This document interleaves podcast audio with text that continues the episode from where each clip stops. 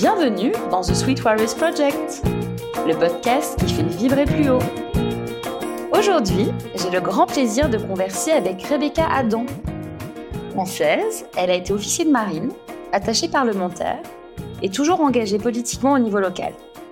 De retour au pays pour lequel elle a toujours nourri un profond attachement et au service duquel elle exerce depuis longtemps donc, après avoir vécu et travaillé au Kosovo et en Belgique, son credo c'est l'engagement tous azimuts, justement.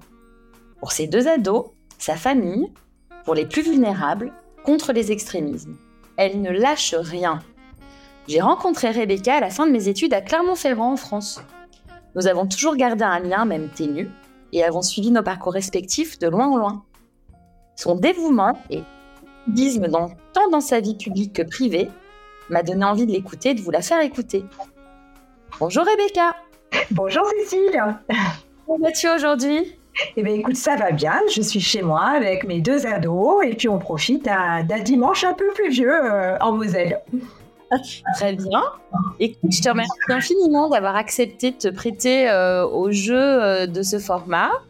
voilà, comme je te l'ai dit un peu en off, je trouve que voilà, je pense que tu as une très belle parole à porter, de très beaux messages je t'ai un petit peu voilà suivi de loin en loin. Tu vois, ces réseaux sociaux ont quand même une vocation euh, très positive euh, parfois. C'est vrai. Euh, et, voilà. Et alors, sans plus tarder, avant de rentrer un peu plus dans le vif du sujet, je demande toujours à mes invités de me parler un petit peu, de me décrire un peu l'enfant qu'ils étaient. Donc, si tu veux bien me dire quelques mots un petit peu de la petite Rebecca. D'accord. Alors écoute, la petite Rebecca, euh, c'était euh, une fille unique en fait, euh, qui, a été très choyée petite, qui avait un fort caractère, qui, je crois que le, sentiment d'injustice, ça m'a toujours horripilé. Et, petite aussi, il m'arrivait de, voilà, de défendre des petits camarades qui, peut-être avaient moins de, de, de, force et des choses comme ça. C'est voilà ce que je dirais de Rebecca, une élève studieuse, qui voulait toujours euh, être euh, la meilleure partout. J'avais, euh, j'étais très compétitrice en fait dans l'âme. voilà ce que je dirais de, la petite Rebecca. Très bien. Et alors, est-ce que la petite Rebecca se retrouve dans la Rebecca d'aujourd'hui ou comment elle se situe? Est-ce qu'elle est encore bien? Tu, es encore très en phase avec cette, cette petite fille ou comment les choses ont évolué au fil de l'eau? Alors écoute, je te dirais que euh, j'ai eu des, petits passages euh, à vide où, quelque part cette petite Rebecca, elle, elle était bien euh, cachée dans un, dans un recoin.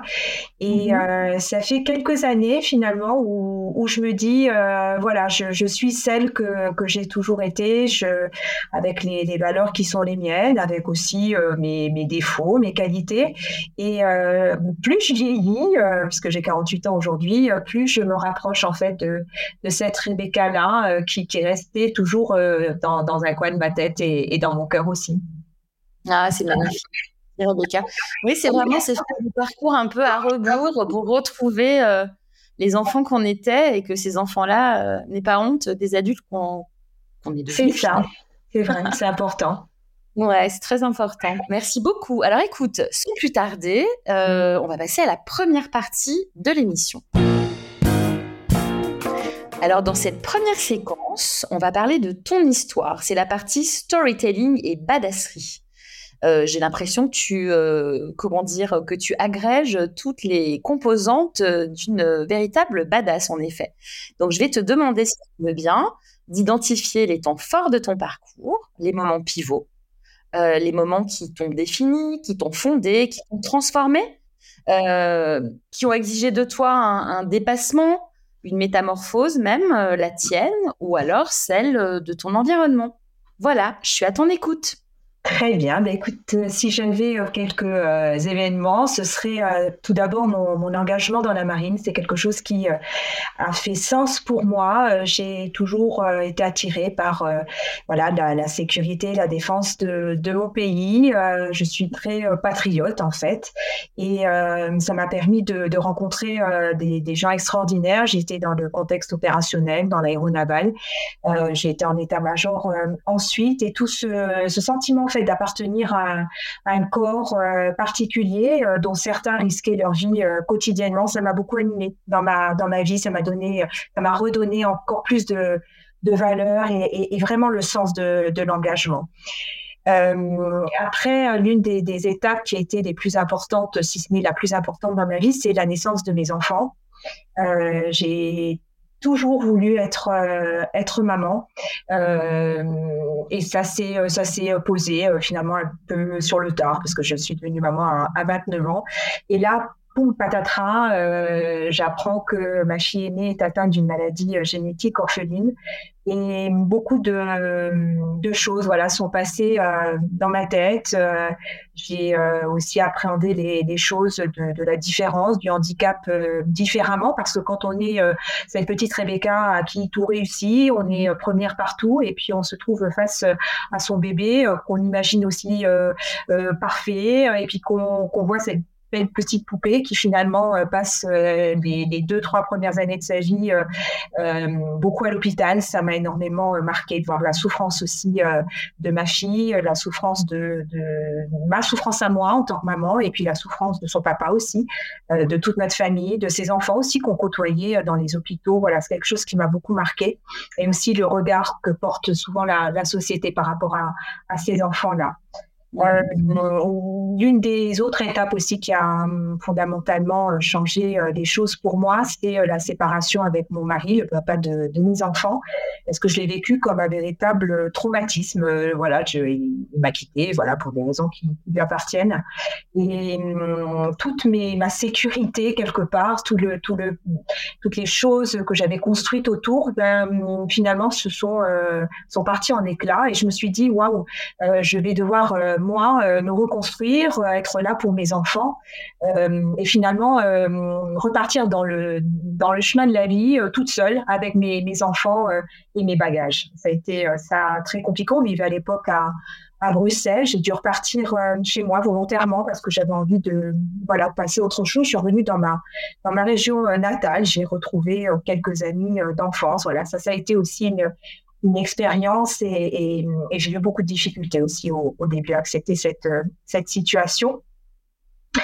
Et je dirais le dernier événement qui, euh, qui est important pour moi, c'est mon engagement en, politique face à, à l'extrême droite. Voilà, c'est quelque chose qui, qui m'anime maintenant depuis euh, des années, que je continue aujourd'hui, même si ça m'a créé aussi des difficultés dans ma vie personnelle et, et professionnelle. Mais c'est vraiment un combat que je mène et, et que j'ai euh, à cœur euh, voilà de, mener.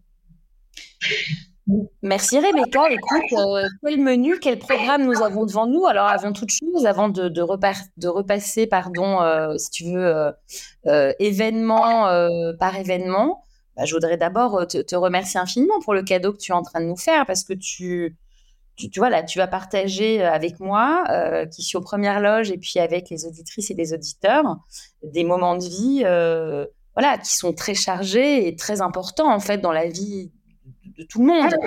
Euh, voilà, donc écoute, euh, merci beaucoup. Et alors, sans plus tarder, je te propose de repasser euh, bah, par le début. Et donc, tu as mentionné comme événement marquant dans ta vie ton engagement dans la marine et euh, moi, ce que j'ai retenu déjà, c'est vraiment euh, cette fierté et cette euh, joie finalement d'appartenir à un corps dans, enfin, de gens hautement engagés, de servir ton pays. Alors c'est quelque chose, notre génération, c'est vrai, cette forme de patriotisme, un patriotisme, j'ai envie de dire, très... qui n'est pas du, du chauvinisme, enfin, c'est vraiment un patriotisme de, voilà, plutôt de de porteur de valeur. Moi, je le comprends comme ça, surtout quand je vous mets un peu en corrélation avec le dernier point qu'on abordera dans l'entretien aujourd'hui, ton combat contre les extrêmes, en fait. Euh, donc, c'est très intéressant. Et euh, ben voilà, j'aimerais bien t'écouter un petit peu plus sur, euh, sur ce moment-là, parce que comment tu as choisi ça? Et puis, est-ce que tu as quelques temps forts à l'intérieur de, de, ce morceau de vie que tu as envie de partager plus particulièrement? Qu'est-ce que tu retiens en fait un peu de cette période? Et, et, voilà, et en quoi ça a vraiment influencé euh, la Rebecca, la Rebecca d'aujourd'hui? J'attends Oui, alors ben, écoute, c'est euh, Valérie en fait, qui est une amie commune, hein, puisqu'on était en, master toutes les trois ensemble, qui avait entamé ce, projet-là d'être officier, ce qu'on appelait euh, sous contrat dans, dans, la, dans la marine. Et elle m'avait parlé de ce projet-là. Et déjà, moi, j'avais fait un, stage en fait euh, au ministère de, de, la Défense, parce que comme je te l'ai dit, moi, j'adore la France. Je me sens profondément française et profondément européenne.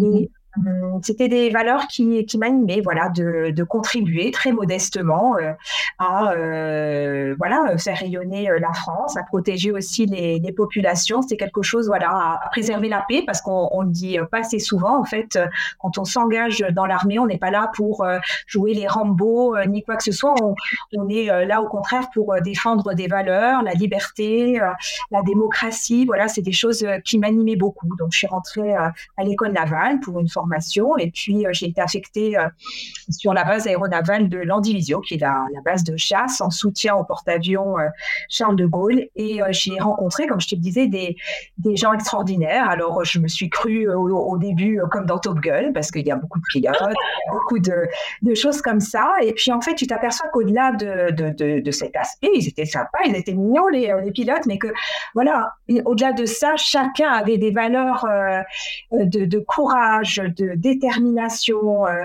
de euh, sentiment de vouloir euh, protéger les Français qui m'a tout de suite beaucoup marqué, beaucoup ému, beaucoup galvanisé aussi. Je suis allée, j'ai été mise pour emploi sur le porte-avions. Dans ce cadre-là, alors juste avant ce qu'on appelle la mission Héraclès, qui, qui s'est déclenchée suite aux attentats du 11 septembre 2001.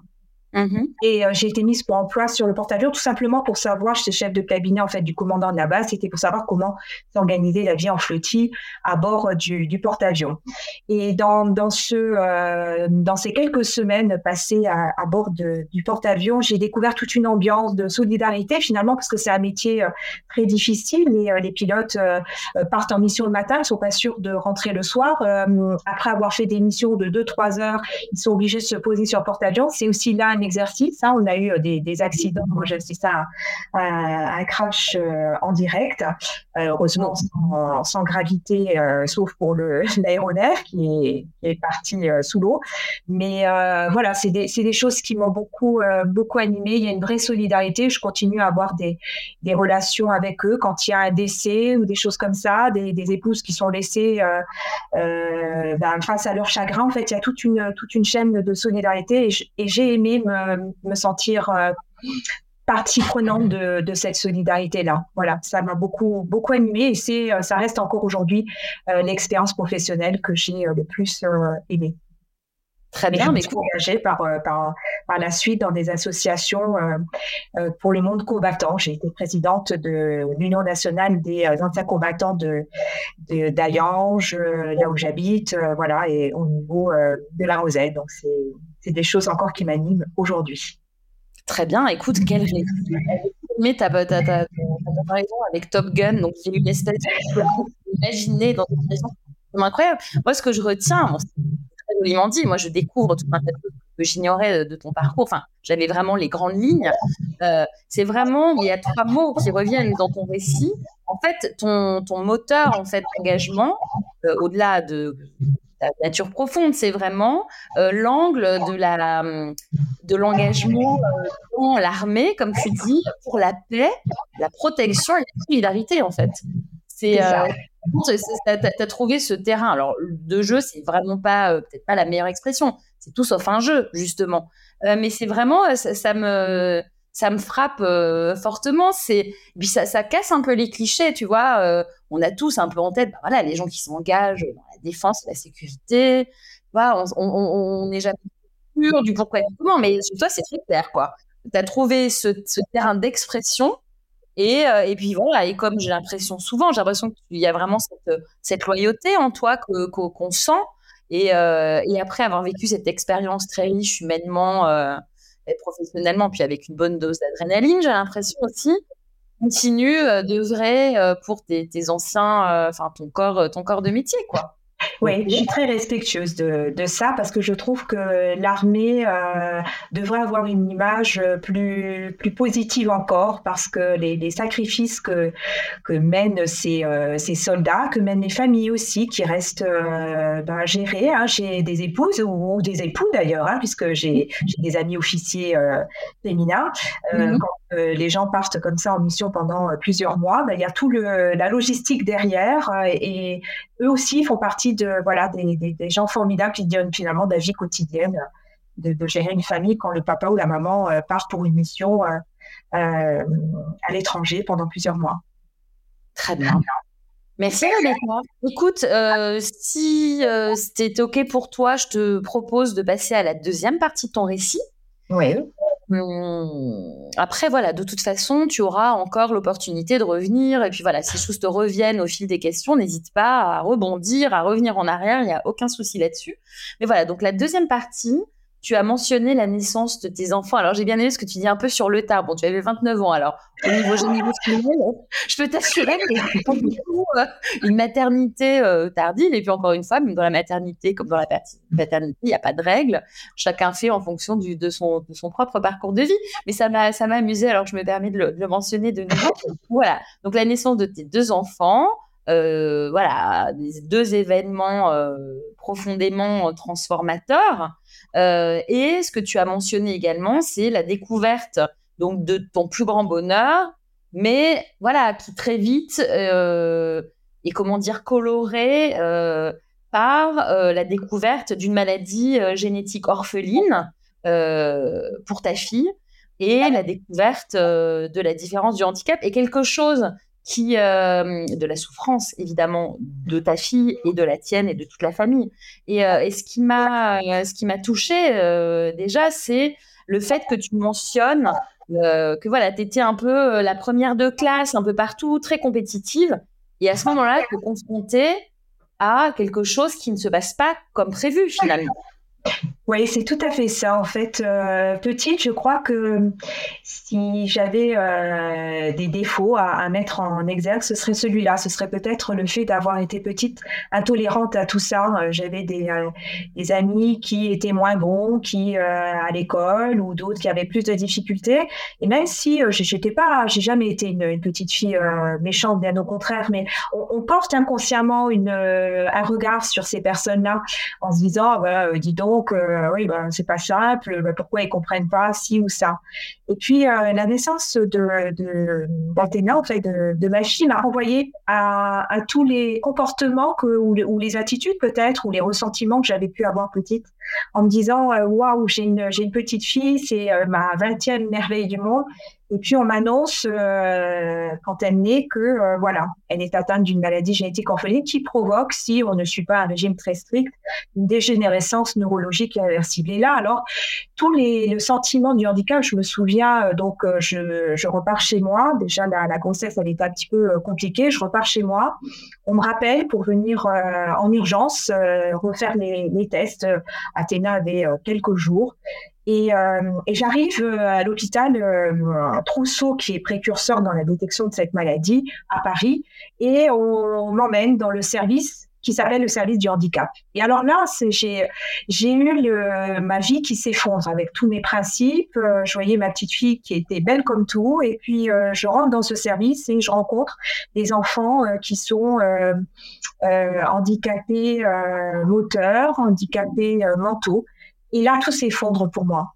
J'ai l'impression que voilà, on n'est pas euh, là au bon endroit. Et finalement, j'ai une conversation avec le professeur qui me suivra, euh, Athéna, qui vient d'ailleurs aujourd'hui de, prendre sa retraite il y a quelques semaines de, ça, qui tout de suite me dit euh, voilà, les enfants comme Athéna, c'est mes rayons de soleil de ma journée. Alors euh, tout de suite, je me dis mais il est fou. Euh, et en fait, euh, les enfants euh, atteints de la maladie d'Athéna ont un développement neurologique tout à fait normal à partir du moment où ils suivent un, régime très, très strict. Il y a des contrôles, on est obligé de la prélever, d'envoyer son sang pour analyse. Enfin, il y a tout un processus qu'on nous explique. Euh, j'ai ma petite fille qui a quelques jours et, là, je monte dans, enfin, j'intègre un monde euh, auquel je pensais ne, jamais euh, appartenir. Et toutes mes certitudes, là, tout tombe en ruine. On a, le papa et moi, deux manières d'appréhender les choses. Moi, je me calfeutre, j'ai envie de parler à personne, je n'ai envie de voir personne.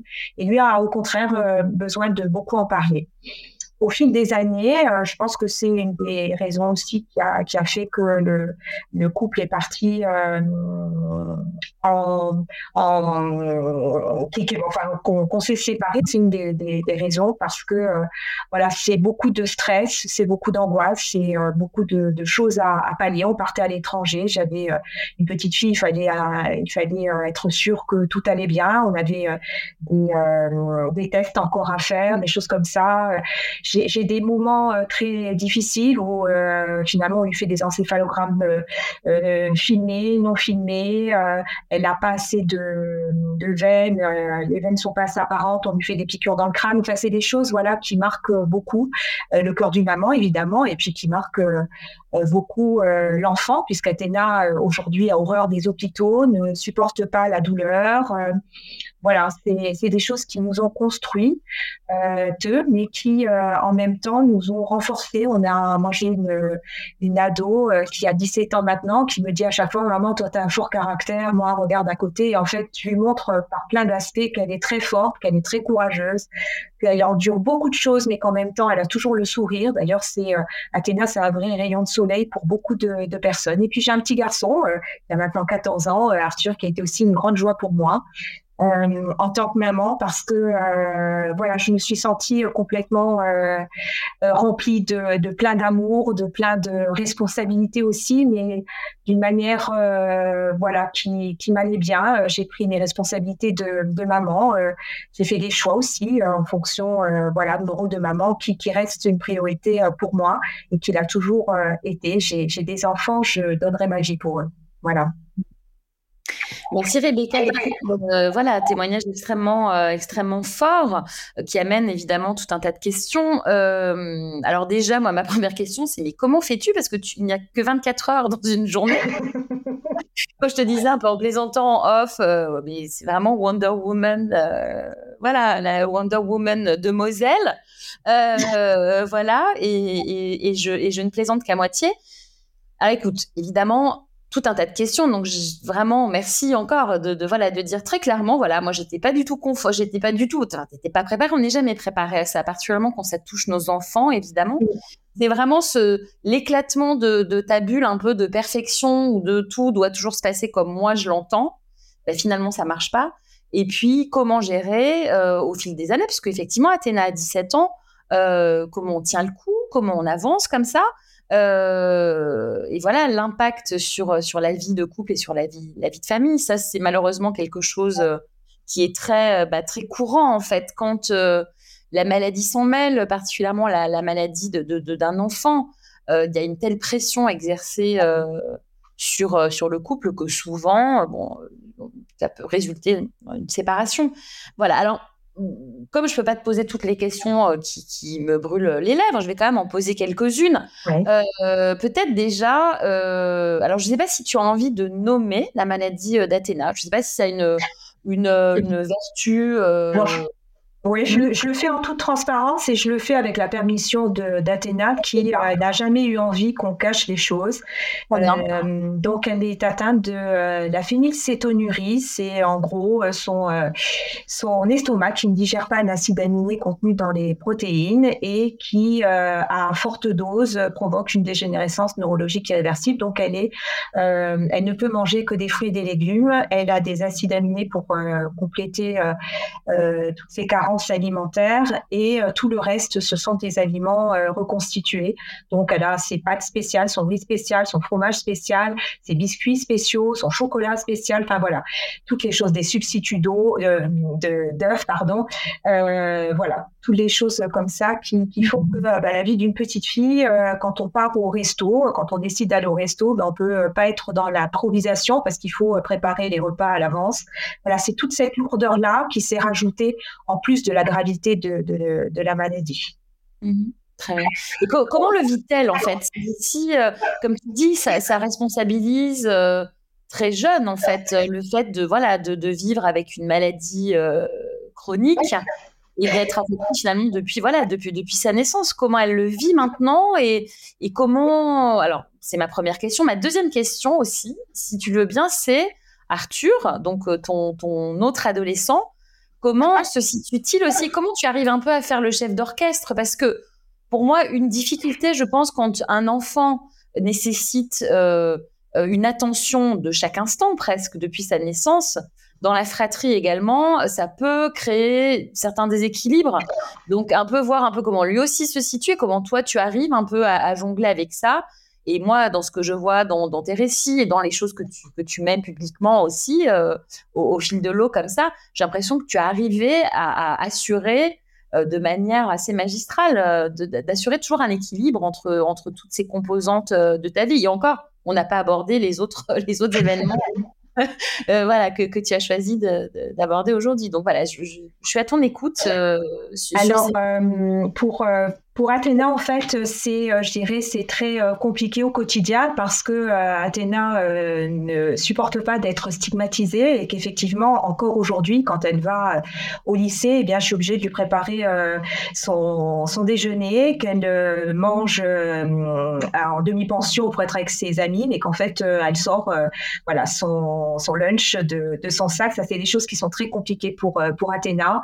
Mm et plein d'expériences, je pourrais te raconter quand on avait vécu euh, euh, à Pristina, au Kosovo, à Bruxelles, on a beau expliquer aux gens euh, qu'en fait, il n'y a pas de risque de choc analytique ni quoi que ce soit, que si vraiment Athéna mangeait pendant 5-6 mois consécutifs, là, ça provoquerait effectivement une, dégénérescence neurologique, mais qu'au-delà de ça, elle a juste des sentiments exacerbés, c'est-à-dire que quand elle a des taux trop élevés, eh bien, une, une, grande joie provoque des euphories et puis une tristesse provoque des tragédies grecques pour, pour caricaturer à peine les choses. Euh, et, tout autour de ça, en fait, Athéna, euh, bah, c'était celle qui n'était jamais invitée euh, aux anniversaires parce que les parents avaient peur de commettre des impairs lors du goûter. c'est aussi une, enfant qui a 3-10, hein, une dyspraxie, dyscalculie et une dyspraxie qui complique encore les choses. Donc, elle a eu une scolarité qui, euh, qui n'a pas été euh, linéaire. Elle est actuellement en lycée euh, professionnel parce que à la fin de, de la troisième, et je parle encore euh, avec son accord total dessus. Elle a fait une grave, grave dépression euh, qui, euh, qui a fait qu'elle a été déscolarisée pendant plusieurs mois, hospitalisée en pôle psychiatrique enfant-ado. Et ça, c'est des choses qui, qui marquent énormément, qui marquent Athéna. Et elle a hum, des moments de grande joie parce qu'avec son père, on s'est toujours, on a toujours fait le choix de dire elle aura une vie la plus normale possible. Donc Athéna fait du ski, elle est en, en compète ski, elle, Athéna, elle fait de la danse, elle fait des tas de, choses, euh, parce qu'on n'a jamais voulu ni l'enfermer dans cette maladie, ni en même temps euh, faire comme si euh, elle n'existait pas. Donc, moi, avec son accord, dès qu'elle a été en âge de, prendre ce genre de décision, on n'a jamais voulu cacher les choses et on est très transparent, parce que comment faire accepter cette maladie aux autres si on n'accepte pas soi-même? C'est difficile. Après, au niveau d'Arthur, c'est vrai que quand euh, il est arrivé, deux ans et demi après, tout le monde m'a dit Oh là là, Athéna prend tellement de place, comment ce petit garçon va trouver sa place? En fait, Arthur, euh, comme quoi la vie fait bien les choses, a un très fort caractère, il a une très forte personnalité. Et donc, euh, donc, il s'est, voilà, il est allé euh, dans, dans, cette famille en disant voilà, moi j'existe, je veux qu'on s'occupe de moi. Alors, il y a des fois des, des moments qui sont plus difficiles que d'autres, effectivement, pour des raisons X ou Y. Notre attention, même si je suis euh, divorcée maintenant euh, avec leur papa, notre attention se focalise sur Athéna. Et puis Arthur est, est un peu euh, mis euh, pas de côté, mais euh, on, accorde un peu moins d'importance. Mais il sait très bien nous redire salut, je suis là.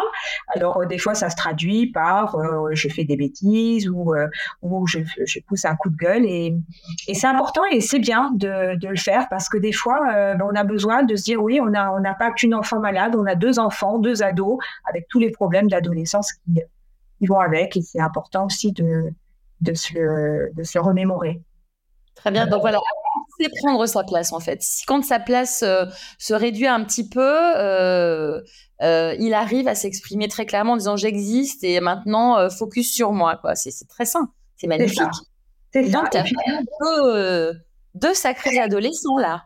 oui, alors c'est pas toujours rose, hein, parce qu'Arthur, lui, a un fonctionnement, euh, du coup, on l'a fait diagnostiquer euh, de haute potentialité, et ce qui fait que ça crée des fois des, voilà, des petites frictions entre euh, sa sœur qui a des difficultés, lui qui n'en a pas, voilà, et puis il sera tout à ça, des relations fraternelles dans l'adolescence, donc c'est pas toujours rose, mais on est plutôt, plutôt content du chemin parcouru.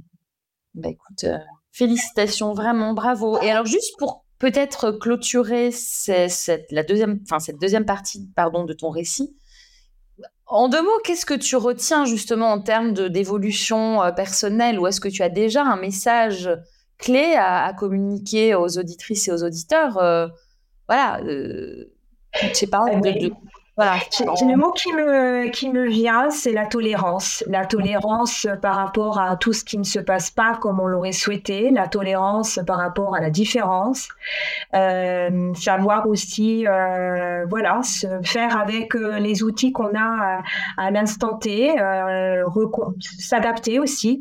Euh, c'est ça en fait, mais vraiment la tolérance parce que euh, j'ai, comme je te dis, petite, euh, j'avais des moments d'intolérance et, le fait d'avoir une, enfant avec ces difficultés-là, ben, ça te, remet les choses au clair. Et je trouve que quelque part, ça a été une force pour nous.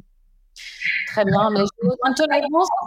Et je retiens également transparence, que tu disais aussi, pour faire évoluer les mentalités et ne pas, comment dire, rester dans le stigma. Euh, le fait d'être très clair euh, sur euh, ce qui se passe, quelle est la nature de la maladie et, des conséquences de cette maladie, je pense que c'est déjà quelque chose de, très très fort, de très puissant. Et c'est aussi voilà, œuvrer, comme tu dis, on on peut pas exiger des autres de lire voilà dans les pensées et dans les situations d'autrui. Et quand on leur explique un petit peu le pourquoi du comment, c'est aussi comme ça qu'on œuvre j'ai envie de dire, euh, pour une société plus ouverte, plus inclusive et, euh, et, plus respectueuse de, de, toutes les différences. Donc, euh, donc voilà. Ok, merci beaucoup Rebecca. Alors écoute, on va passer à la troisième partie de ton récit. Tu as mentionné la séparation avec le papa de tes enfants et tu l'as qualifié de, trop que tu as vécu ça vraiment comme un grand traumatisme. Alors je ne sais pas ce que tu veux ou peux dire sur, sur ce moment de ta vie et, et sur voilà au moment où, cela s'est produit, tu as déjà donné un peu quelques éléments.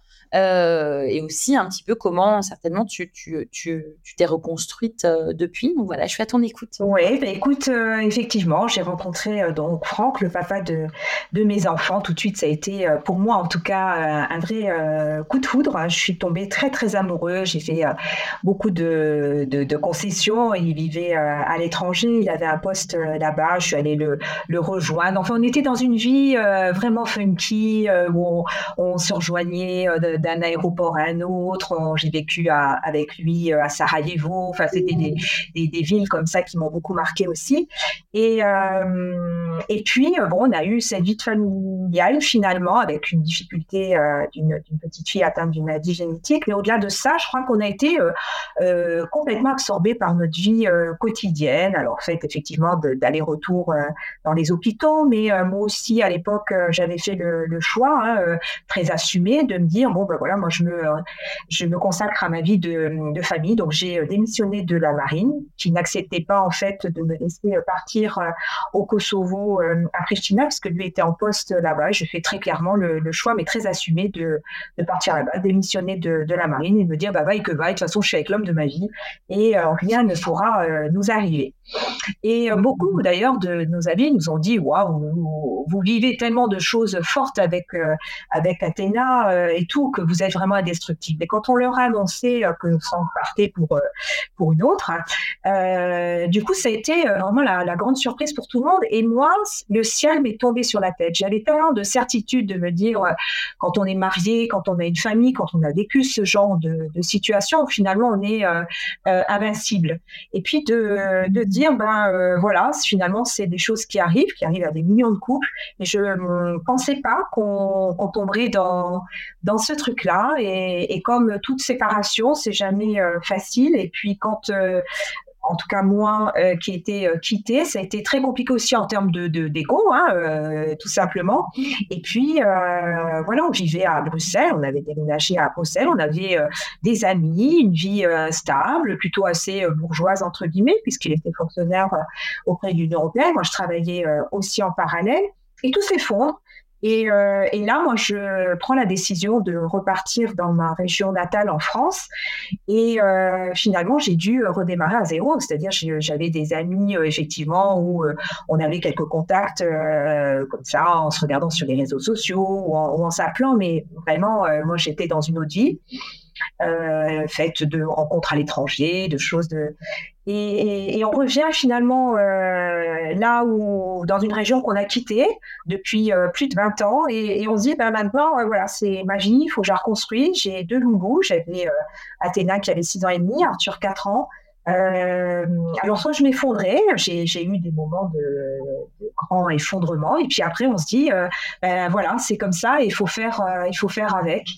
Et alors ça prend pas, c'est pas d'un coup de baguette magique, ça m'a pris des années, euh, je crois plus de dix ans en fait, à, me reconstruire, et puis finalement pour me retrouver en me disant, euh, voilà, quand je fais un pas en arrière et que je regarde euh, ce qui s'est passé ces dix dernières années, puisqu'on s'est quitté en 2013, qu'est-ce que j'ai fait? Et puis je m'aperçois que j'ai fait des choses et puis surtout j'ai été là pour mes enfants et, et ça a été très important. Et voilà, s'il y avait quelque chose de positif à retenir de ça, c'est que je me suis retrouvée, moi, à être euh, de nouveau indépendante, à ne pas euh, dépendre euh, de, quelqu'un d'autre, à ne pas croire que sa propre réussite dépendait vraiment de, de l'autre, et de se dire, voilà, moi j'ai des armes aussi, j'ai des qualités, j'ai beaucoup de défauts aussi, mais qu'est-ce qu'on fait de ça, et comment on progresse, et comment on avance, et ça a été euh, finalement euh, une force parce que je crois que je me croyais très forte et quand on vit euh, ce qui pour moi était un traumatisme,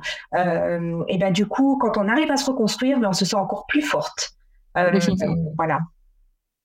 Ce qu'on disait, merci beaucoup, c'est vraiment, voilà, c'est, c'est, ça se muscle en fait, tout ça. C'est au fil des épreuves, tu découvres toujours finalement, enfin souvent, que tu as force sans être un puissant fond, mais c'est comme si elle se, se, démultipliait dans quand les moments quand tu dois vraiment mobiliser tes ressources euh, primaires en fait. Ouais. Et, euh, et voilà, c'est toujours très impressionnant. Donc, écoute, moi ce que j'entends de tout ça, donc effectivement euh, le côté euh, j'ai bien aimé, on avait une vie très funky, passer du funky à effectivement un peu le d'être un peu abasourdi par par ce changement euh, de, de, vie.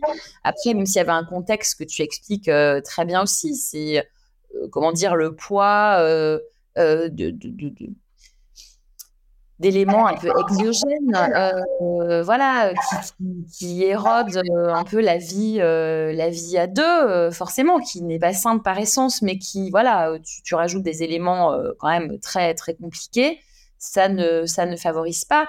Et aussi, bon, le message que finalement, voilà, on se croit invincible, et puis bah, la vie vient toujours te rappeler gentiment. Oui écoute, on va quand même te, faire réfléchir, euh, te faire travailler sur ces notions et finalement arriver vers, euh, vers une forme de, voilà, de grande flexibilité et de réinvention. Ce que tu dis un peu à la fin de, du récit de cette partie, c'est la réindividualisation. C'est, tu as passé des années à, à finalement beaucoup te calquer et comme tu dis, très justement, c'est tu l'as fait de manière complètement délibérée, libre, c'est de manière très belle en fait, de dire allez hop, on y va, euh, euh, c'est mon projet de vie et voilà. Et puis finalement, bah, tu t'as réussi à, à, vraiment bien rebondir parce que tu, effectivement, tu, tu, avais mis un peu ta vie professionnelle un petit peu en sommeil, mais pas trop. Tu as toujours gardé une activité, hein, ça j'ai compris, à, à, de rares exceptions près, et, euh, et d'arriver à, à, dire OK et de prendre des décisions très radicales, de dire voilà, bah, je rentre chez moi finalement et je vais reconstruire. Et, et finalement, tu es rentré chez toi. Et je fais une petite transition vers euh, la dernière partie de, du récit. Euh, c'est moi. Et en fait tu es, riche de toutes tes expériences et avec ton voilà ta personnalité très forte. Et de dire bah finalement tu t'es mise à appliquer. C'est comme ça que je le comprends en tout cas. Et j'ai hâte de t'entendre sur, sur, cette partie.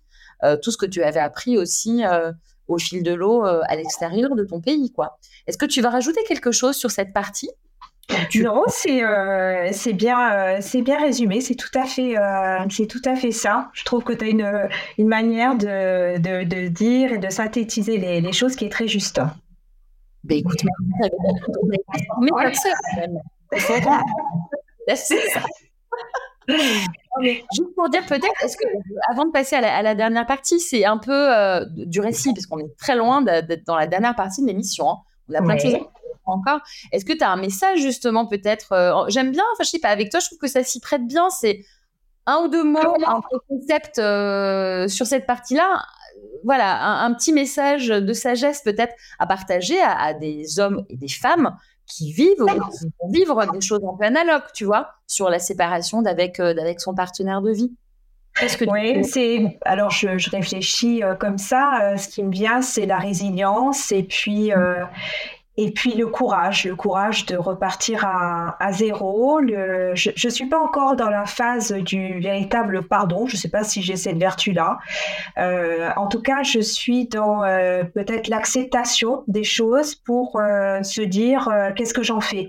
Qu'est-ce que qu'est-ce que j'en retiens? Quelles sont les, erreurs finalement que, que j'ai faites Et puis peut-être que je j'essaierai de plus refaire et puis euh, se pardonner aussi. Moi, j'ai appris ces dernières années à beaucoup me pardonner. J'avais euh, des regrets parce que tout n'est jamais noir ou blanc dans une séparation. J'ai fait moi aussi des, des erreurs et, euh, et des fois, on est très intransigeant. Je m'en suis beaucoup voulu par moment parce que je, suis quelqu'un qui me remet euh, beaucoup en question. Euh, et c'est ça, c'est savoir se pardonner aussi et se dire, voilà, on a fait au mieux au moment donné et, c'était comme ça. Il faut l'accepter. On n'est on n'est pas parfait. On est humain. On a nos failles. On a voilà nos colères nos, nos, nos injustices. Et, et c'est ça en fait. La résilience l'acceptation euh, le pardon, alors moi j'en suis pas encore comme je le disais au pardon de l'autre, mais je suis au pardon de, de, moi, là où j'ai failli. Et c'est important aussi pour redémarrer, on a besoin de se pardonner soi-même. Complètement. Écoute, moi je vais rajouter un mot alors à ton résumé. Tu as dit résilience, courage, acceptation et puis euh, honnêteté, parce que comme tu dis, c'est beau d'arriver à dire voilà, je suis pas, je suis pas prête encore, je suis pas dans le pardon. Déjà, tu te pardonnes toi, et tu arrives pas forcément, enfin nécessairement à aller dans un pardon complètement inconditionnel vis-à-vis de l'autre, mais euh, il y a déjà un chemin, puis cette volonté de faire ce chemin aussi qui, est très beau et vraiment cette honnêteté par rapport à ta situation. Écoute, euh, c'est très inspirant. Merci beaucoup. Voilà, écoute, on va passer à la dernière partie, la quatrième partie euh, de ton récit d'aujourd'hui, voilà, que tu, que tu as identifié. Et tu l'as identifié comme ton engagement inaltérable et, euh, et constant contre euh, l'extrême droite euh, en France et, plus globalement. Donc voilà, je suis à ton écoute. voilà. À toi de jouer cette partie. Merci Alors, euh, oui, effectivement, l'engagement politique que j'ai euh, que j'ai eu euh, de manière parcimonieuse dans mes études, dans, dans ma vie passée, eh bien, c'est concrétisé quand je suis rentrée chez moi en, en Moselle. j'ai j'ai eu la possibilité en fait de, euh, mener une liste euh, face à l'extrême droite qui euh, qui était aux manettes d'une ville depuis six ans. Et euh, c'était un combat voilà, qui, m'animait pour plein de raisons, parce que euh, déjà la première, je considère voilà, que euh, l'extrême droite en France, qui est représentée par le Rassemblement national, n'est pas pour moi un, parti comme un autre. Il véhicule des, choses voilà, qui m'hérissent au plus profond de, de moi-même. Et puis, je suis aussi dans, une, dans un territoire en fait, où la population a beaucoup beaucoup euh, souffert de, euh, la, de la de la post-industrialisation. En fait, beaucoup de beaucoup d'entreprises chez nous ont, fermé, les gens se sont retrouvés euh, au chômage. Il y a une sorte de paupérisation qui s'est installée sur sur le territoire, qui explique aussi sans doute la montée de de, l'extrême droite, en tout cas sur mon territoire. voilà, j'avais envie, au-delà de, de, mon combat je, je mène et qui est, mon combat personnel par rapport à ce parti, j'avais envie, au-delà de, de, comprendre en fait euh, ce qui avait pu mené à, cette situation, ce qui faisait que les, gens que je croisais, je les trouvais profondément en colère contre contre l'État, contre finalement les difficultés auxquelles ils étaient confrontés.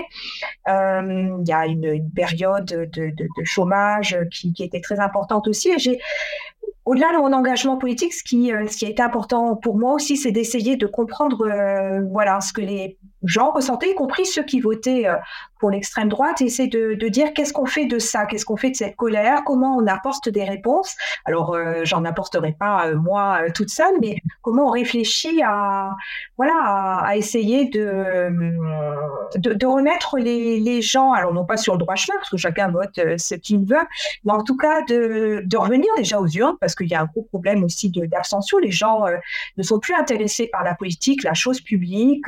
en termes d'engagement, je le vois aussi au terme de mon engagement associatif hein, que je, peux mettre aussi en, parallèle, de me dire bah, les gens ils ont plus euh, des masses envie de s'engager euh, pour la collectivité, pour euh, la société en général, et, comment on explique ça et comment on essaie de trouver des, outils pour les, voilà pour peut-être réveiller les consciences euh, voilà, moi j'ai envie euh, de participer à une société où euh, on est dans le, dans vivre ensemble, où on est dans la tolérance, où on est dans l'acceptation de l'autre, tout en étant respectueux de l'autre. Je crois que c'est des échanges comme ça qui, qui sont très communicatifs. Je crois que ça fait du bien aussi quand on, quand on s'accepte, quand on euh, voilà, quand on connaît d'autres cultures, mais, euh, mais en même temps, quand on a des, un tronc commun qui fait qu'on participe à une même communauté, à une même euh, société, et, et, ce sont des choses, voilà, j'ai envie de, de prôner, que je prône dans mon engagement politique. Euh, au-delà de mon combat euh, par rapport à tel ou tel parti. Euh, c'est vraiment ça, c'est de revenir à quelque chose de, de bienveillant, parce que je crois que quand on est bienveillant les uns envers les autres, ben, on arrive à des, à des plus belles choses et que, et que ça se ressent. Euh, qu'on devient meilleur aussi euh, et que ça évite, alors là j'extrapole, je, mais que ça évite des guerres, ça évite euh, des, des, conflits comme on peut en, voir aujourd'hui partout dans le, dans le monde, ça évite des guerres civiles. Et je crois que c'est important voilà, d'essayer de, de réfléchir à, à ça, c'est pas simple. comment on, se conduit par rapport à ces colères-là, euh, quelles réponses on apporte. voilà, c'est des choses qui m'ont beaucoup animée dans les campagnes que j'ai pu euh, faire sur le terrain euh, au niveau des municipales, des départementales aussi. J'ai participé aussi indirectement euh, à d'autres élections.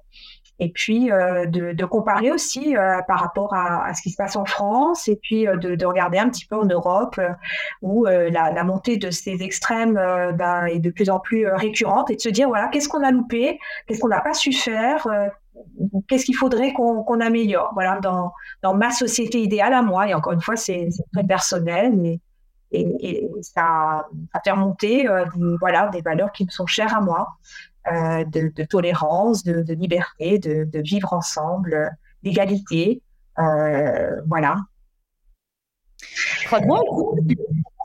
alors, j'ai retenu évidemment pas mal de choses. D'abord, j'aime bien parce que tu commences un peu avec l'analyse de la situation sur ton territoire, en disant que voilà, euh, il y a une paupérisation post-industrielle, j'imagine beaucoup de délocalisation, etc. Donc déjà, c'est un peu de l'engrais euh, pour regarder son voisin un petit peu en chien de faïence. Ça, c'est un petit peu une tautologie, ce que je dis, mais ça reste quelque chose de prouvé. Quand évidemment on est dans, dans quelque chose de plus prospère, on a tendance à être un petit peu plus bienveillant quoique.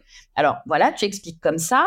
Euh, tu fais mention de l'abstention aussi, d'un désintérêt un peu de la population euh, pour la chose publique, euh, un désengagement un peu un peu généralisé. Je pense qu'il y a aussi une fatigue un peu sur des populations un petit peu plus vulnérables, mais pas que, parce que la question que je vais te poser juste après, justement, c'est sur base de l'observation. Ça fait un petit moment que tu es ancré dans ce territoire-là. Tu es très engagé au niveau politique.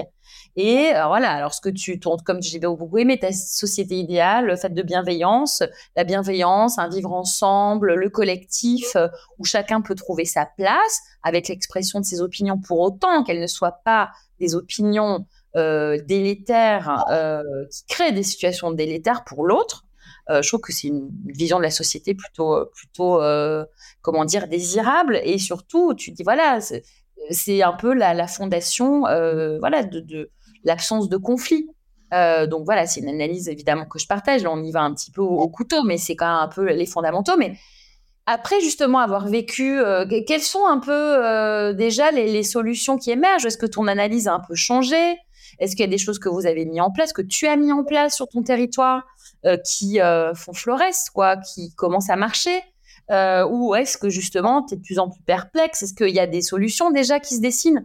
Ou, alors, pas l'antidote euh, ultime, mais est-ce qu'il y a des choses?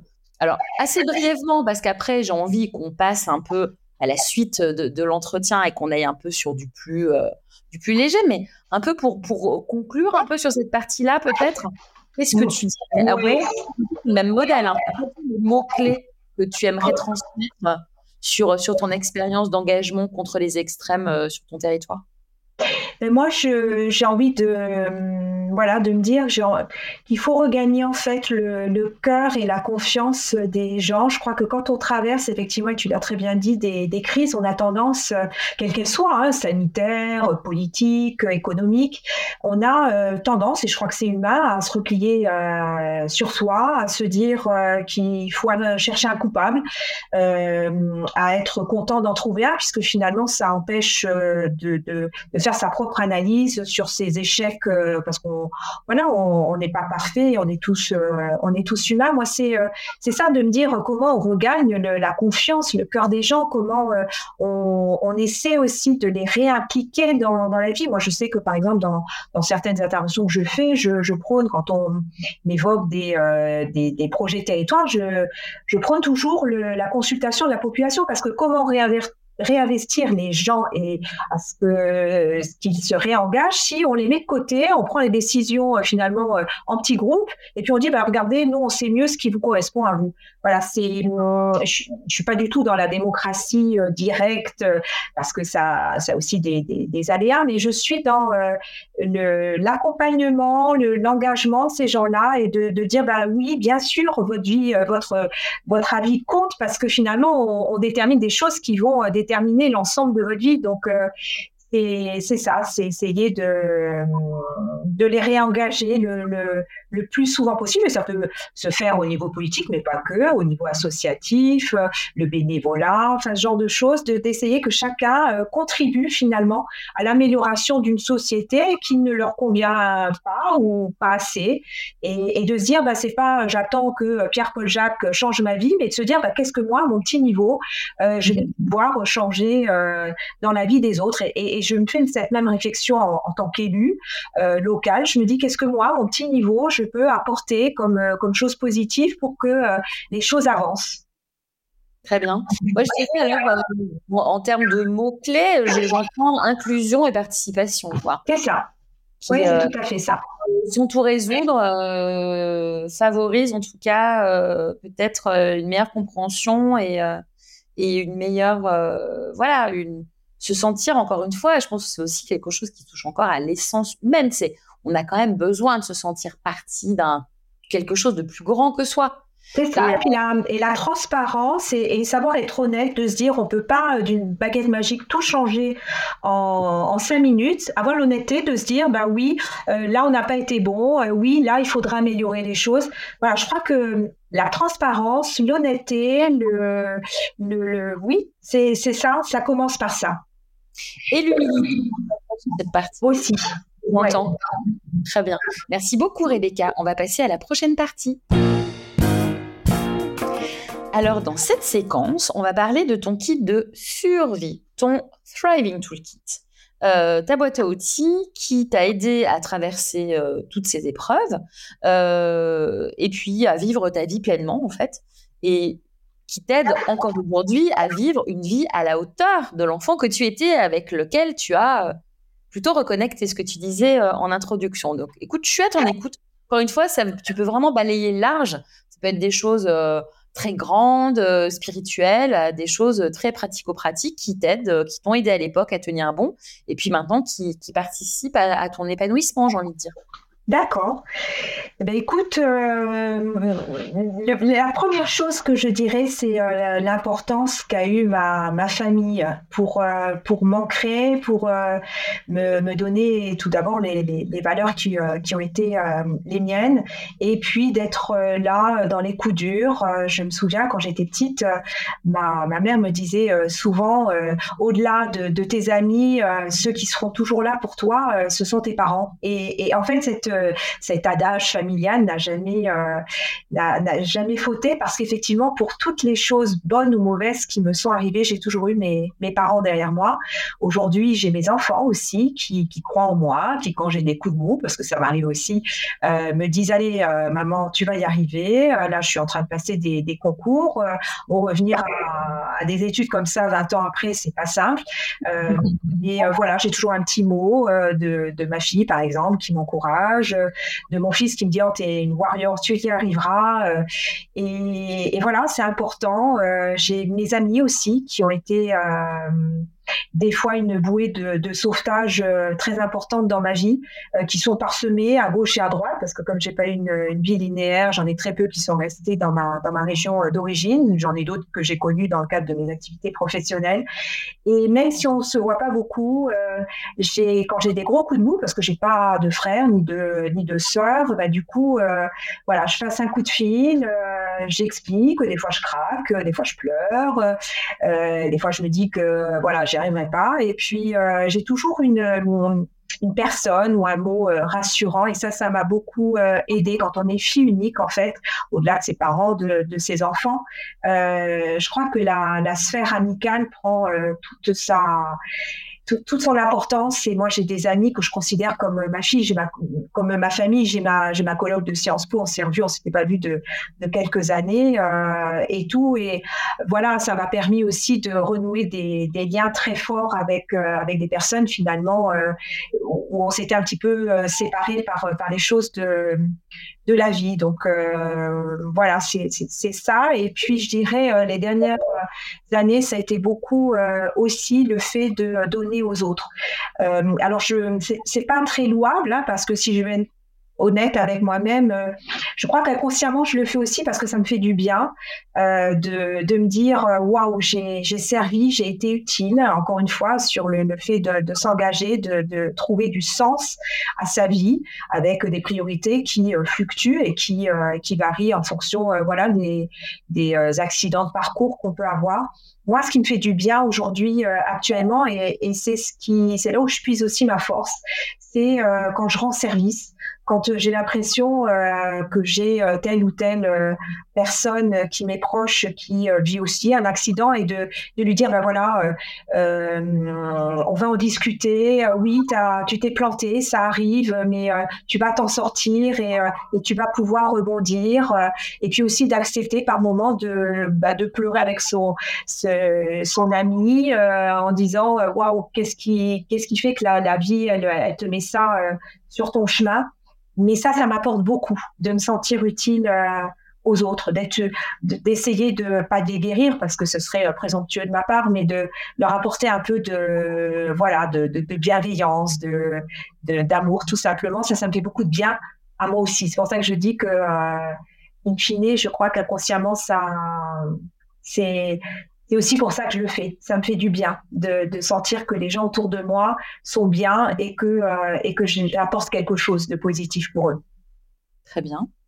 Tu as autre chose dans ton kit de survie? Des choses un peu plus pratico-pratiques? Il me semble que je t'ai y a des oui.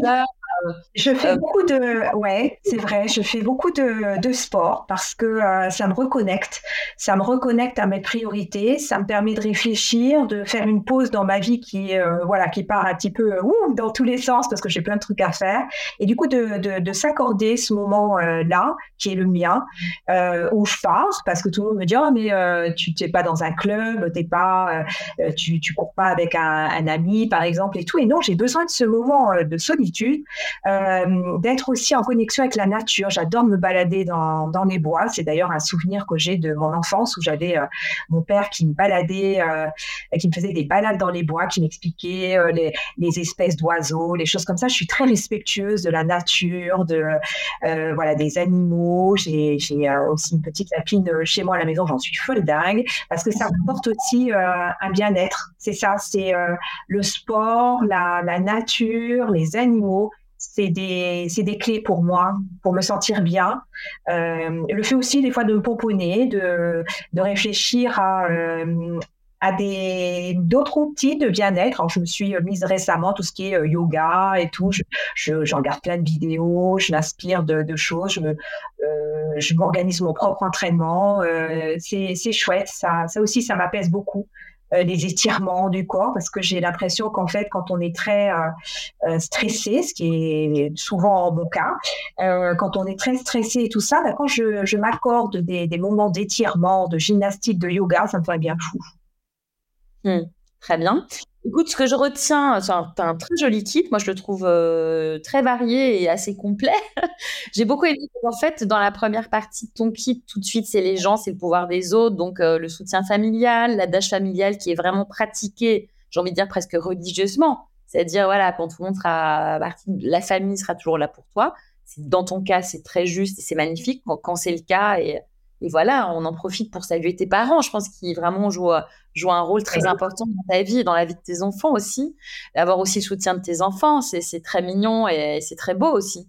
Et, euh, et, voilà. Et ce que tu dis, alors j'aime bien avec un petit soupçon de culpabilité. Oui, je donne aux autres. En fait, ça me fait vraiment du bien. J'ai envie de te dire, bravo. positif, tu vois. Ah, il y a une citation que j'aime beaucoup. Alors, c'est plus ton cas, mais peut-être que tu t'es aussi servi de ce levier pour toi aller mieux. Il y a une citation qui m'avait beaucoup marqué et qui faisait fortement écho en moi il y a des années. C'était When you feel helpless, help someone.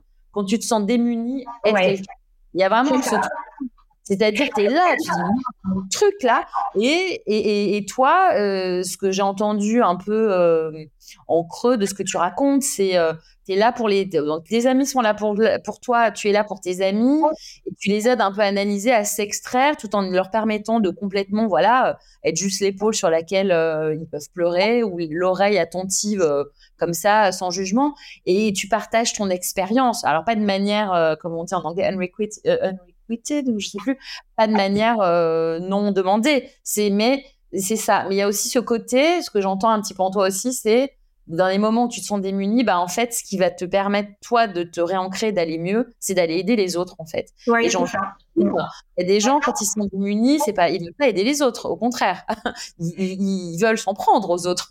Mais je crois beaucoup au, cercle euh, virtueux. Tu sais, j'ai euh, j'ai ma grand-mère qui, euh, pendant des années, a été une figure pour moi très importante, une seconde maman, qui aujourd'hui est dans un EHPAD, qui souffre de démence, de, de, de Parkinson, Alzheimer. Et en fait, quand je retourne la voir et que j'y emmène Athéna et Arthur, pour moi, euh, ça me fait un, comme un retour aux sources de me dire, regarde tout ce que tu m'as donné, regarde maintenant ce que j'essaie de te donner euh, à toi. Et, c'est des valeurs aussi que je transmets à mes enfants qui, qui, font du bien aussi, ce cercle virtueux de se dire, euh, voilà, quand tu sèmes quelque chose, ça te, tu finis toujours par avoir un petit de ce quelque chose. Moi, ma grand-mère, elle m'a tellement donné d'amour, de, de, de, de, temps, de, patience et tout ça que finalement, il y en a qui me disent Waouh, ma grand-mère, ben ouais, mais euh, je, préfère euh, partir en vacances pour la voir parce qu'elle est, euh, est loin de, moi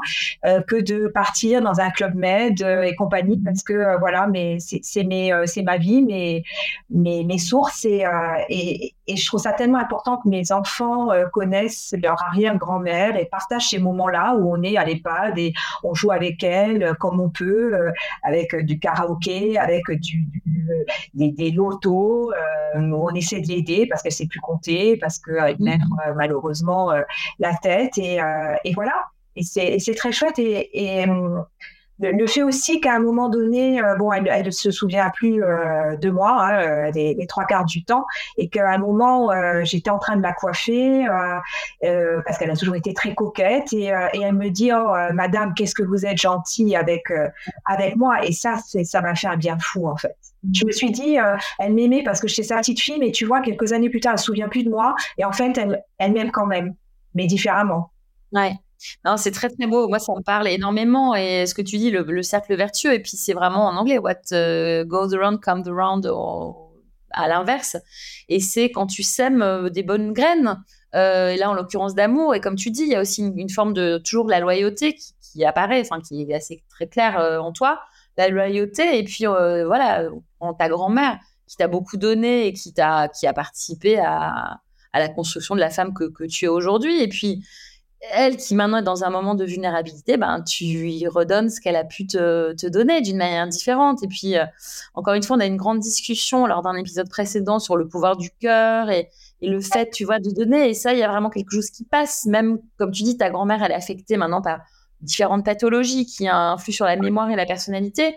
Mais finalement, ta bienveillance et l'amour que tu lui donnes, elle arrive à le capter quand même.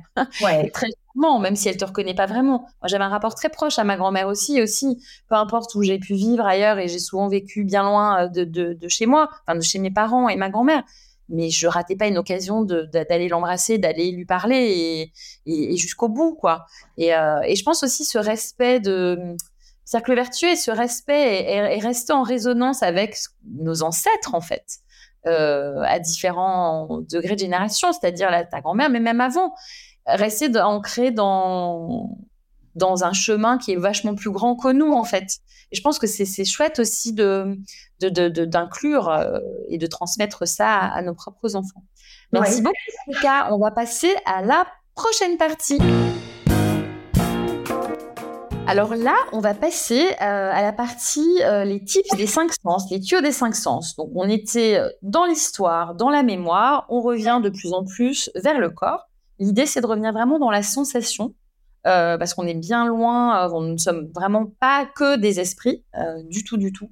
Et donc, j'aimerais que tu partages avec nous, si tu le veux bien, ce qui réjouit et me titille chacun de tes sens. Et pour commencer, on attaque avec Louis, si tu le veux bien. Louis, euh, c'est des musiques en fait euh, qui me ramènent à des euh, moments de ma vie ou qui, voilà, sonnent, sonnent avec ce que je suis en train de, vivre. Souvent la musique, voilà, me galvanise, m'apaise, des fois m'attriste et, et, me plonge dans, dans, ce spin, mais qui me fait du bien aussi. donc j'écoute beaucoup de musique. Est-ce que tu as tu peux peut-être le, garder euh, au, chapitre des recommandations qui arrivent un petit peu plus tard dans l'émission.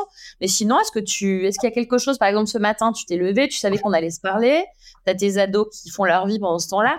Est-ce qu'il y a une musique qui te booste quand tu as quelque chose d'un peu particulier à faire, un peu nouveau? Tu dis, tiens, je vais m'écouter ça, par exemple. Alors, euh, en ce moment, je suis très, euh, je suis très Shakira parce que ce qu'elle a vécu avec, euh, voilà, son, son mari a sonné vraiment d'une manière assez forte dans ce que j'avais pu vivre par, par le passé. Uh-huh. des Miley Cyrus aussi, j'ai beaucoup aimé sa, sa, chanson euh, qui finalement euh, dit un petit peu ce que j'ai vécu, c'est-à-dire euh, on n'a pas besoin des autres pour pour s'épanouir, ils, nous sont bien, ils sont utiles par moment, mais ça nous détermine pas et c'est pas parce que on a un apport d'une vie ou, ou une personne finalement qui s'éloigne de nous que bah, qu'on qu'on sait pas s'en sortir, qu'on n'est pas nous-mêmes, qu'on n'a pas notre propre valeur. Donc voilà, c'est des musiques qui qui font sens pour moi en ce moment. J'écoute aussi des musique que j'ai pu écouter euh, dans le cadre de euh, mon année Erasmus en Espagne. Euh, euh, voilà, du Luis Diach, qui, qui est un, chanteur catalan qui a beaucoup œuvré pour les droits des Catalans et, tout ça, qui a une vraie histoire et qui a des chansons, parce que j'avais une, colocataire, Nouria, qui était aussi très ancrée dans ce dans, dans, dans les chansons parce qu'elles sont très revendicatrices en fait et elle m'expliquait aussi le sens. et je sais pas pourquoi j'ai eu cet instant de, de, nostalgie en ce moment sur l'Espagne, la Catalogne. voilà, donc je, sans doute parce que je suis en train de revoir les, les épisodes de la Casa des Papel qu'on a adoré. Avec, c'est un replonge là-dedans. Et voilà, c'est un peu les, les chansons que j'écoute en ce moment, des, des chansons voilà qui, qui donnent des messages parce qu'il y en a beaucoup qui disent voilà on est chanteur, on n'a pas de message à donner et je crois que on peut en donner dans, dans plein de chansons. J'écoute du Julien Clerc aussi, euh, notamment les, les, euh, les, la chanson qu'il a euh, qu'il a chanté pour rendre hommage voilà aux personnes qui ont été victimes de d'actes de terrorisme au Bataclan et tout ça. Je sais pas, le mois de novembre pour moi c'est toujours assez nostalgique et, et j'ai eu envie d'écouter plus ces chansons là. Très bien. Ça, ça m'amuse un peu. Donc, Miley Cyrus, c'est euh, tu peux. donc, en fait, j'en conclus que tu t'achètes toi-même des fleurs aussi, ça t'arrive. Oui, ouais, ouais. Euh, et puis, c'est aussi des valeurs que j'ai envie de, de, prôner au effort. Et puis, euh, souvent, je dis à Athéna, alors je le dis un peu moins à Arthur parce que c'est un garçon, lui, je, je dis plutôt, sois très respectueux, voilà, avec les, les, personnes et tout ça. Et Athéna, c'est plus de dire, tu sais, Athéna, t'es es, reine de ton destin, quoi t'as pas besoin des autres, sois très respectueux de ce que tu es, de ce que tu peux faire, et tu verras, tu, euh, tu, franchiras des montagnes qui seront les tiennes euh, qui seront à ta portée, qui voilà, ce seront tes propres défis, mais tu es capable de le faire et, tu sauras le faire. Et ça, c'est vraiment, oui, ça nous arrive de, de, faire des petites chorégraphies sur les musiques TikTok et compagnie. On utilise souvent ces, ces chansons-là. Très bien. C'est très, très puissant euh, pour les ados. Moi aussi, j'ai ce, genre de discussion et, quelque chose sur lequel j'insiste beaucoup en ce moment et ça rejoint un petit peu aussi ce que tu dis, bah, cette fameuse chanson de Miley Cyrus. Je pensais pas parler Miley Cyrus euh, aujourd'hui. c'est belle, hein. Elle a été une collaboration absolument géniale avec Mark Ronson. Ouais. Euh, c'est Nothing Breaks Like a Heart, je crois. Je le mettrai sur la page Instagram. C'est une très jolie chanson. Mais sur en fait ce que j'essaie un peu de communiquer. Il y a une phrase. Donc là, attention, je sors, euh, je suis le jukebox à citation. Désolée, je peux pas m'en empêcher, c'est pavlovien, mais c'est quand tu apprends quelque chose tôt dans ta vie, enseigne-le euh, tard dans ta vie, pardon, enseigne-le à tes enfants le plus tôt possible. Et c'est vraiment cette chose aussi sur le respect de soi-même et l'amour de soi, parce que pour bien aimer les autres, qu'on apprend un peu au fil de la vie, si tu t'aimes pas toi-même et si tu n'es pas en mesure de de, comment dire de t'occuper de ton propre bien-être, bah, tu vas être un petit peu en galère pour aimer de manière saine les autres à tous les niveaux. Donc euh, c'est aussi des messages, je pense que cette nouvelle génération a euh, besoin d'entendre parce que c'est une génération c'est très compliqué pour eux. Et euh, c'est revenir à des notions qu'on intègre certainement beaucoup plus tard dans la vie, parfois un peu trop tard, j'ai envie de dire, mais il n'est jamais trop tard c'est vraiment cette notion de respect de soi et d'amour de soi et de, de, s'occuper de, de, se chouchouter en fait. C'est pas c'est pas quelque chose d'égoïste et, de nuisible au contraire. C'est tu te mets au centre pour pouvoir rayonner, aider tout ton écosystème en fait. Voilà, c'était le petit message. Ok, on va passer. Oui, mais il y avait plein de choses à se raconter. Alors, on va passer au toucher. Alors, le toucher, moi, bizarrement, c'est de caresser des animaux. J'ai euh, des chats que j'appelle mes chats SDF que je nourris, qui sont des, des, chats sauvages, euh, voilà, qui, qui errent. Et je, alors ça leur fait énormément de bien quand euh, je viens les caresser, quand je leur donne à manger, je leur fais des caresses après, ça m'apporte un bien fou. Quand je caresse ma lapine aussi, c'est un moment, voilà, de, de, détente, de partage. et comme j'adore les animaux, ils, voilà, ils doivent le sentir et me le bien. Ça me fait un bien fou en fait. Dès que je suis stressée ou quoi, dès que j'ai des animaux autour de moi, euh, j'ai, euh, voilà, j'aime bien le, le, le, toucher, le, fait de les caresser, de leur faire des papouilles, de, les, euh, de leur faire des bisous. C'est quelque chose de, de, très rassurant ça aussi. Pour moi. Et qui, et qui me rappelle voilà l'amour que mon père a toujours eu aussi pour la, la cause animale et tout ça ça me ça me fait écho pour plein de choses en fait quand je les caresse Super, merci. La vue, euh, ben ce serait quand, euh, je suis euh, dans la nature, en fait, quand je suis dans les bois, que je vois toute la diversité, en fait, de la, faune, des, des, des, animaux, des espèces, des oiseaux, quand je regarde aussi, quand je me mets près des, près des marronniers qu'il y a dans, les bois. voilà, c'est ça qui m'inspire, la couleur, couleur automnale aussi. J'adore me balader en forêt. en automne, je trouve c'est la plus, plus jolie saison pour, pour y découvrir toute la richesse en fait en termes de couleurs, en termes d'espèces d'animaux. J'aime beaucoup cette, cette sensation-là. Merci beaucoup, très joli. On va passer à l'odorat. Alors l'odorat, euh, je dirais que euh, c'est le chocolat et, euh, et le Nutella. J'adore. Dès que j'ai un moment de, de déprime. Oui, et, ça, et puis aussi de sentir. Alors j'ai un, un toc, c'est que j'adore le pain et j'adore le sentir. J'aime sentir la, la mie du pain, ça me, voilà, ça me, ça me procure des sensations de, de bien-être. J'adore sentir le, le, pain. Ok, le pain est un peu là. Ouais. Et ça fait, bon, euh, ça fait une bonne combinaison en plus. oui, tout à fait. Fait un goûter euh, assez, euh, assez classique, mais diablement efficace, j'ai envie de dire. C'est ça. Merci beaucoup. Et là, on va passer au goût pour terminer.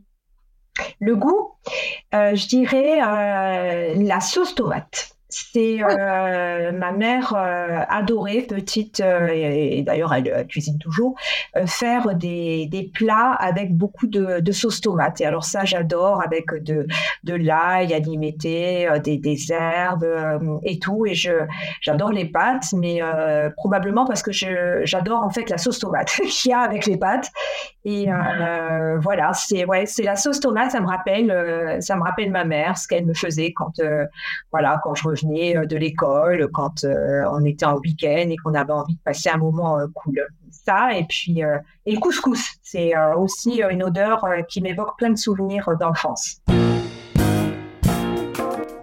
Alors, dans cette séquence, je vais te demander si tu veux bien de partager une ou plusieurs citations ou un morceau de sagesse ou voilà, un texte qui te parle un peu, qui te plaît. Euh, voilà, tu es très libre. Euh, je suis à ton écoute.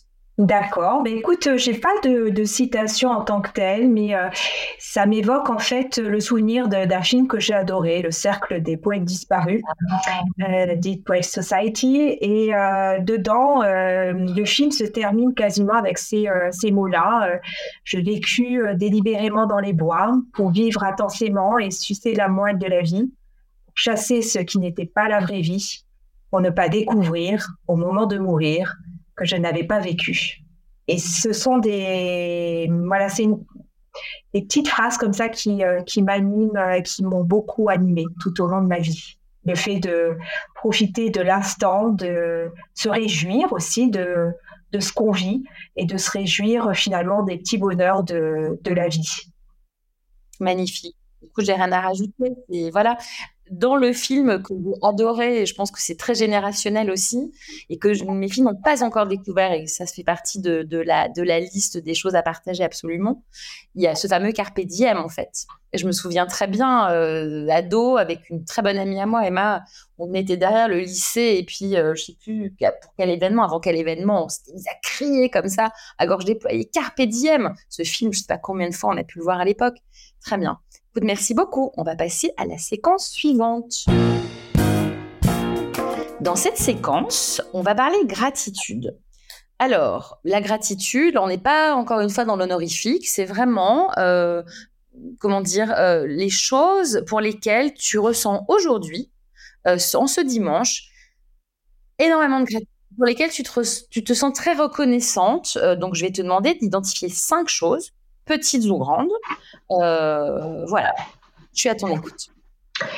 Alors, euh, je réfléchis en, même temps que je, je parle. En fait, euh, je crois que j'ai envie de, remercier d'abord la vie, la vie mhm. de, des choses qu'elle m'a apportées positives et puis aussi des peut-être des, des, obstacles qu'elle a mis sur mon chemin parce que ça m'a permis de me reconnecter à, moi-même euh, au-delà de ces difficultés, de trouver aussi les, ressources pour euh, voilà pour aller mieux, pour euh, pour surmonter tout ça.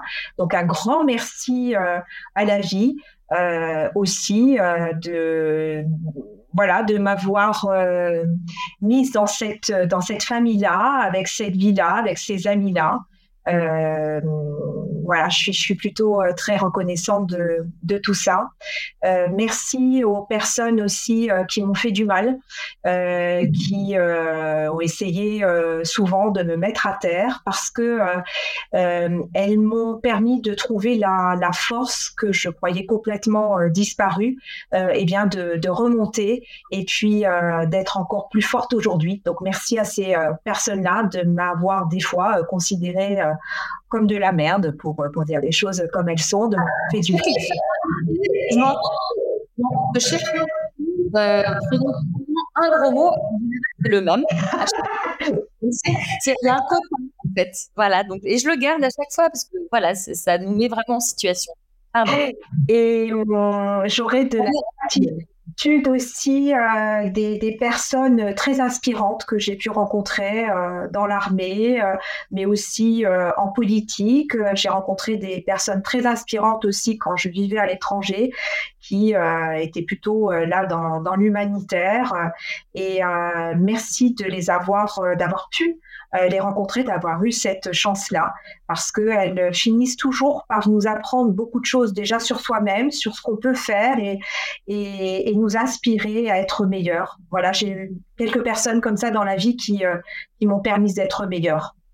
Euh, et puis en, dernier, je dirais euh, peut-être euh, Merci euh, aux, autres personnes, à tous ces anonymes euh, finalement euh, que je rencontre comme ça au gré de voilà soit de, ma vie perso, soit de ma vie professionnelle, qui me donnent envie de me dépasser, de m'engager encore plus, d'être encore meilleure. Euh, par rapport au, à ce que je peux faire pour les autres, à me sentir encore plus utile.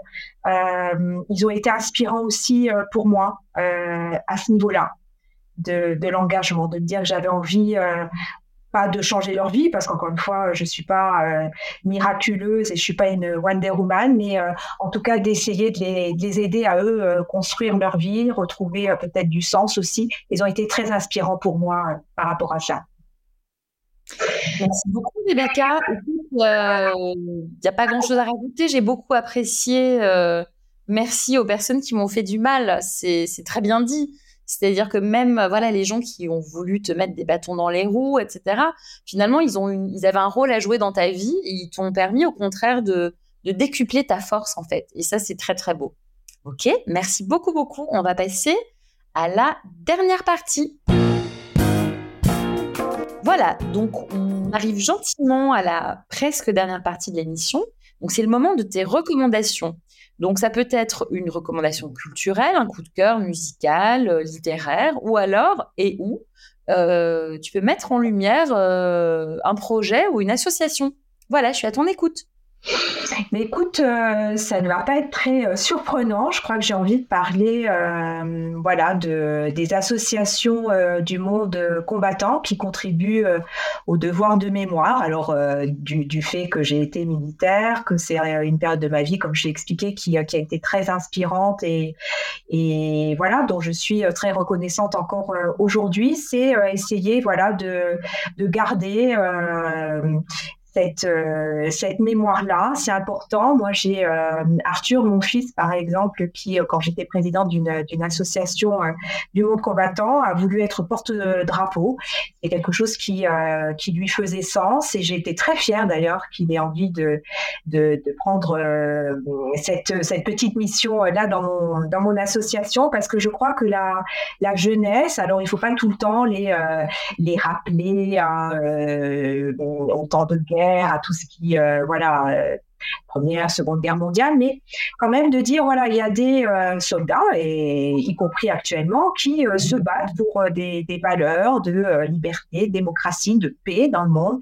Et c'est important de leur rendre hommage dans le cadre de commémoration. Il m'est arrivé, et il m'arrive d'ailleurs très régulièrement de, participer à ce genre de, cérémonie qu'on peut peut-être trouver parfois, pour peu, c'est pas le mot, mais en tout cas, bon, se dire, c'est bon, ça fait 70 ans maintenant, et tout ça. Mais je crois qu'au contraire, c'est important parce que ça participe à notre socle commun. Ça nous permet aussi de réaliser tout ce vers quoi on ne veut plus tendre, à, privilégier et puis avoir ce sentiment-là d'une paix qui est tellement fragile et, en même temps tellement précieuse qu'heureusement que des femmes et des hommes comme ça, voilà, s'engagent dans l'armée ou, ou y compris dans des associations comme ça pour, pour remettre euh, quelque part ces, valeurs-là euh, au cœur de notre société. Euh, et, c'est une manière aussi pour moi de remercier finalement la Marine nationale de tout ce qu'elle a pu m'apporter dans, ma vie, tout ce qu'elle a réussi à me remettre, à me restructurer des fois aussi, parce que je me raccroche beaucoup à ces valeurs-là parfois. Et, je pense que euh, voilà, les jeunes d'aujourd'hui, on a participé à, à, une transmission un petit peu de cette mémoire dans les écoles et tout ça. Et je, je crois que c'est très important, tout ce qui est éducation civique et, et tout ça, surtout dans les, moments tourmentés qu'on vit. Euh, c'est bien aussi de, voilà, de se raccrocher à, ces valeurs-là et valeurs de voilà, nos ancêtres, de ceux qui se sont battus pour, euh, pour qu'on vive euh, libre aujourd'hui. Merci beaucoup, Monica. Écoute, on pourra partager des liens, des noms d'associations, etc., pour que les gens puissent découvrir aussi de nouvelles choses, des choses qui sortent un petit peu de leur, de leur j'ai envie de dire, de leur routine ou de leurs euh, affinités naturel. Euh, voilà, donc on pourra mettre euh, les détails que tu voudras bien me communiquer euh, sur la page Instagram. Merci beaucoup, beaucoup pour tout ça. Très beau et très beau aussi d'embarquer voilà ces enfants là-dedans. on est vraiment dans la transmission et puis il en restera toujours quelque chose.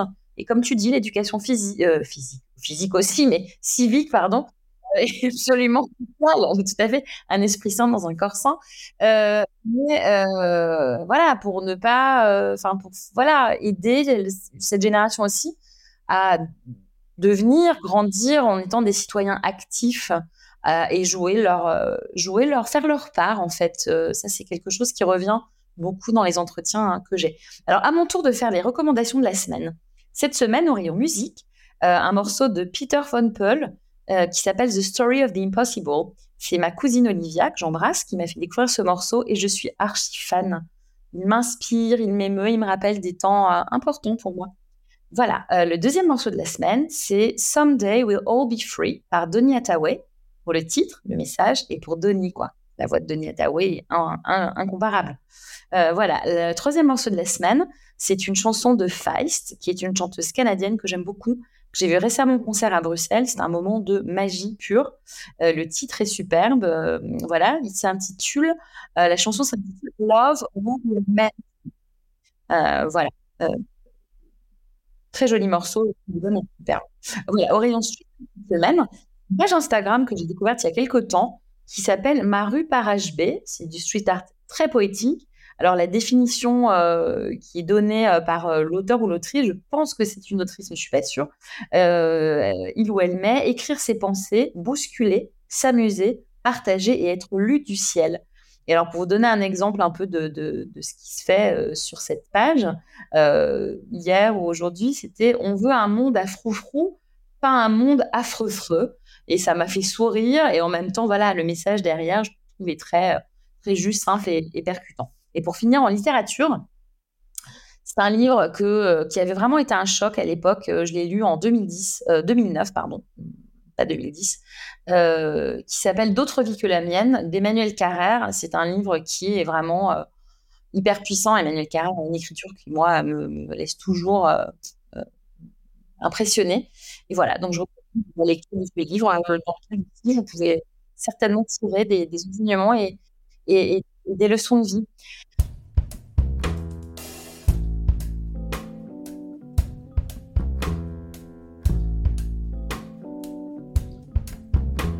Voilà, euh, il est bientôt temps de nous quitter pour cette semaine. Donc pendant les remerciements, Rebecca, je vais te demander de réfléchir à ton mot de la fin. Alors évidemment, euh, un immense merci à toi pour le temps que tu as bien voulu consacrer euh, à notre conversation en ce dimanche matin un peu gris ici, un peu quoi apparemment. voilà, merci vraiment pour ce témoignage extrêmement riche qui euh, à la fois donne, enfin, je trouve qu'il y a vraiment une perspective très honnête et très humble sans concession avec qui tu étais et, celle que tu es devenue en fait au cours de ta vie. les leçons apprises, bien intégrées, j'ai l'impression, et dans lesquelles tu puises, j'ai envie de dire, une énergie qui a l'air quand même assez considérable pour mener tous les combats que tu as décidé de mener et les combats qui sont un peu imposés à toi. Donc merci beaucoup.